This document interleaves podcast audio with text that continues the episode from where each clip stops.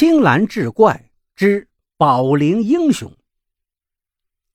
吴龙是鹤鸣家具厂的厂长，由于老婆是一家保龄球馆的教练，他呢没事就去玩，最后成了一个铁杆的保龄球迷。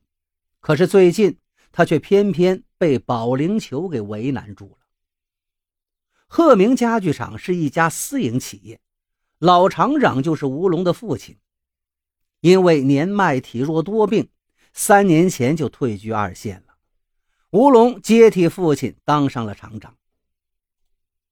当上厂长之后，他本想大干一场，可是偏偏事与愿违，产品积压，效益连年下滑。吴龙认为，这都是父亲留下的那套经营体制不能适应飞速发展的时代导致的，因此。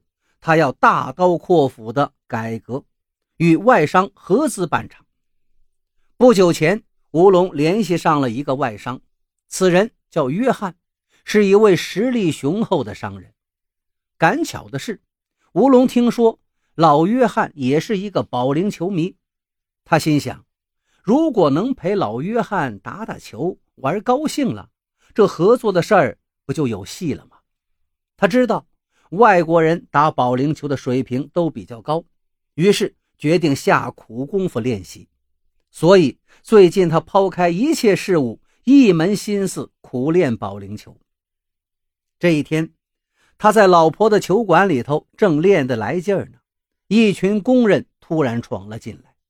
为首的是两个人，一个白白胖胖，就叫胖子，一只眼睛戴着黑眼罩；另一个。叫刘刚，是一个面容清瘦而双目有神的小伙子，只是腿有点毛病，走路时略显一瘸一拐。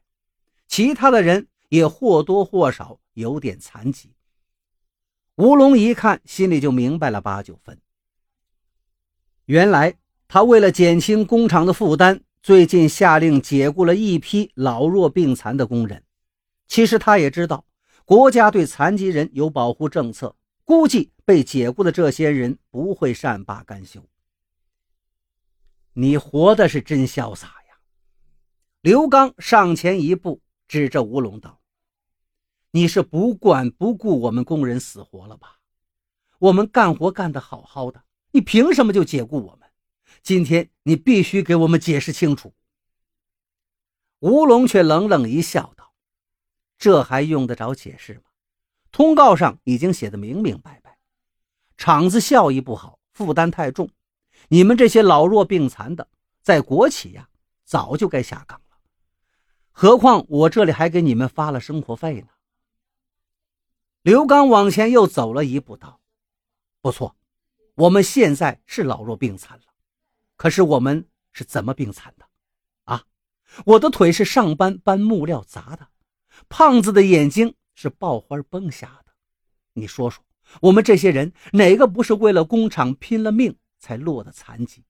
你再看看你，一天到晚在这打保龄球，厂里效益不好就解雇工人，你对得起你爹吗？是啊，你对得起老厂长吗？工人们一起质问道：“你得好好的跟你爸学习学习。”他当厂长时，哪天不是跟我们工人一起干活呀？你呢，只管打保龄球，这样就能把生产搞上去了吗？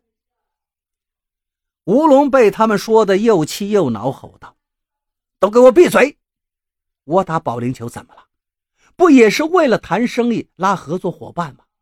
现在做买卖不陪客户吃好玩好，谁跟你合作呀？你们当中谁要有本事？”能陪客户把保龄球打明白了，不用我亲自上阵，我就好好的谢谢他。厂长，你这话什么意思？刘刚追问道：“是不是只要能陪客户打好保龄球，不用干活，你也给开钱呢？”吴龙一撇嘴道：“是这个意思。”接着他以嘲弄的语气道：“你能打保龄球吗？”啊我看让保龄球打你还差不多。